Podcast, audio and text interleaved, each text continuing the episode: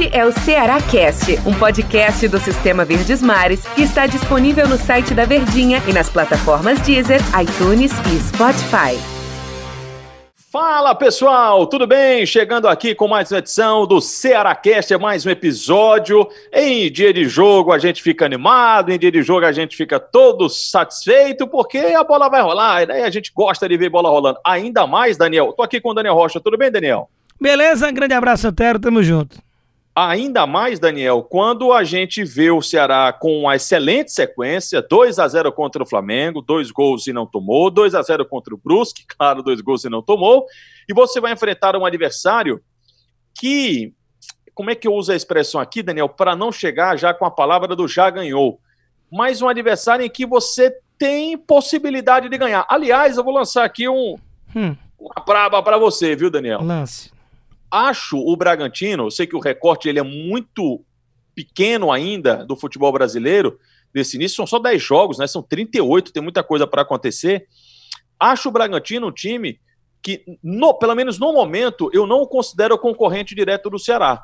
Acho que o Bragantino está um pouco abaixo do que o time do Ceará. Acho que a briga do Bragantino é contra o rebaixamento e a briga do Ceará é pela continuidade, que é um pouquinho diferente. Parece a mesma coisa, mas é diferente. Então, eu creio que dá para o Ceará, diante do que ele já apresentou, do que a gente viu, a instabilidade desse time do Bragantino e a posição que vive o Bragantino, conquistar, quem sabe, um bom resultado lá em Bragança Paulista, Daniel. Eu concordo com a linha de raciocínio, mas a questão de não ser um adversário direto, pelo fato realmente de que é algo que eu concordo, de que está um pouco abaixo, se o torcedor vai olhar no papel e quer contestar ou não. Eu estou falando da bola jogada. Pelo que a gente está vendo até aqui do Bragantino, realmente eu considero abaixo, mas porém eu considero sim um resultado direto, porque digamos que numa escala, as equipes que brigam contra o rebaixamento mesmo, que é essa diferenciação que a gente tem feito aqui nos nossos comentários, ele está, digamos, no degrau mais baixo. No degrau acima, vem a questão da luta pela permanência, que são equipes que brigam, claro, para ficar na primeira divisão, mas sem aquele desespero de estar tá sempre ali na zona da degola e pode até pintar Sul-Americana, que é onde o Ceará estaria, ou seja, acima do Bragantino. Só que essas equipes que estão nessa prateleira do Ceará, se elas tropeçam contra as equipes mais abaixo, como se encaixaria a do Bragantino, ela vai estar tá deixando passar é, a, a, sua capacidade de se colocar realmente como um time dessa prateleira. Então, os adversários diretos de quem se coloca no patamar do Ceará desse raciocínio são os times desse mesmo pensamento e os de baixo porque você pode, digamos, desperdiçar pontos contra os que estão acima de você. Ou seja, as equipes de Libertadores e briga por título, essas não são adversários diretos do time do Ceará. Porém, as do rebaixamento e as desse patamar de luta pela permanência mais tranquila, entre aspas, elas vão ser o adversário direto dessas equipes. Quando a gente fala do Bragantino, e aí a gente viu o Bragantino, até para dar continuidade e eu tentar explicar melhor essa situação do time do Bragantino, porque ainda é uma equipe que a gente, pelo menos eu não entendi muito bem qual é do Bragantino no campeonato. O Bragantino ele consegue o acesso, tem uma empresa que injeta muito dinheiro. E tome grana. Ele faz. Como é que é, Daniel? E tome grana. E tome grana. E o time do Bragantino, ele faz várias excelentes contratações de jogadores jovens. É tanto que a média de idade do Bragantino é de 23 anos. E o Bragantino foi, até agora, né, nesses 10 jogos, ele só venceu um jogo, foi contra o Fluminense. Teve quatro empates e cinco derrotas. Um time de muitos altos e baixos. Como assim, Antero? Ele empatou com o Santos na estreia do brasileiro na Vila Belmiro. Eu sei que o Santos estava ainda passando por ajustes, né? Ainda não era nem o Cuca o comandante do time Santista. Era a estreia do empatou... Cuca. É, é, foi, não, foi a estreia do Cuca, Isso. bem lembrado, exatamente. Aí você é, empata com o Santos na Vila Belmiro. O Bragantino empatou com o São Paulo e perdeu dois pênaltis. Isso. Contra o Palmeiras, ele saiu na frente, tomou a virada. Aí ele teve alguns jogos assim, de, por exemplo, ele tomou três do Fortaleza. Foi o único jogo em que ele tomou três gols. Ele vai lá e toma 3 a 0 do Fortaleza, perde em casa para o Coritiba, aí ganha do Fluminense. Então, assim, um time que ainda não deu para a gente identificar qual é a do Bragantino. E talvez por isso, por jogadores jovens, teve, teve troca de técnico agora, tem mudança de técnico, talvez por isso seja uma, também uma boa oportunidade, que me parece o Ceará um time mais pronto do que o Bragantino. Sem dúvida nenhuma, porque o Bragantino, apesar de toda essa questão de injeção financeira, que é acima até dos padrões que a gente está acostumado a ver para o futebol brasileiro, porque a empresa realmente, em todos os países em que investe, ela quer resultado e ela consegue resultado. As equipes que têm esse patrocinador mundo afora e em vários esportes normalmente obtêm êxito, porque justamente o investimento é para isso e não para cair no esquecimento e estar só por estar em determinado país. Não à toa foi campeão até com certa folga na Série B no ano passado e essa temporada muito por isso, pelo papel, pelo teórico, se imaginava de que ah, o Bragantino vai brigar por grandes aspirações no Campeonato Brasileiro. Eu sempre tive um pé atrás. E que bom para eu não cair do cavalo, que está sendo confirmado isso nessa temporada. Mas eu confesso que está sendo pior do que o que eu imaginava. Eu só não imaginava que seria Libertadores, brigar realmente casca grossa ali com os times lá de cima. Imaginava realmente um meio de tabela. Mas a gente tá falando do Lanterna.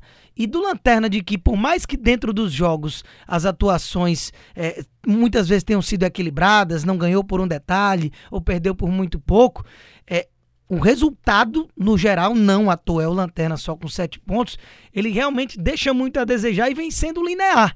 A equipe não vem conseguindo grandes surpresas no campeonato. Então, é por isso que é preciso aproveitar essa oportunidade. Lembrando, não é uma galinha morta.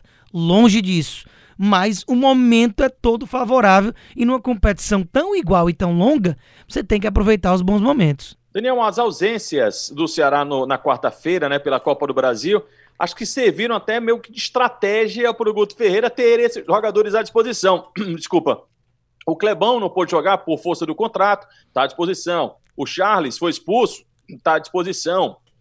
E aí o William Oliveira deve ficar ao lado do Charles ali no meu campo do Ceará. Então, assim, você tem retornos de jogadores importantes que não puderam atuar na quarta-feira e certamente vão estar descansados, né? E aí vai ser um, um reforço bom para o time do Ceará contra o Bragantino, né? Tirando os que eram reservas e não, digamos, não vão fazer tanta falta assim, você ter de volta Charles e Clebão são dois jogadores que fazem muita diferença e, e digo muita mesmo. Por mais que o Clebão não esteja numa fase goleadora, nos últimos jogos, ele contribui muito para o esquema tático do Guto, que é baseado na sua solidez defensiva, que começa lá no seu centroavante.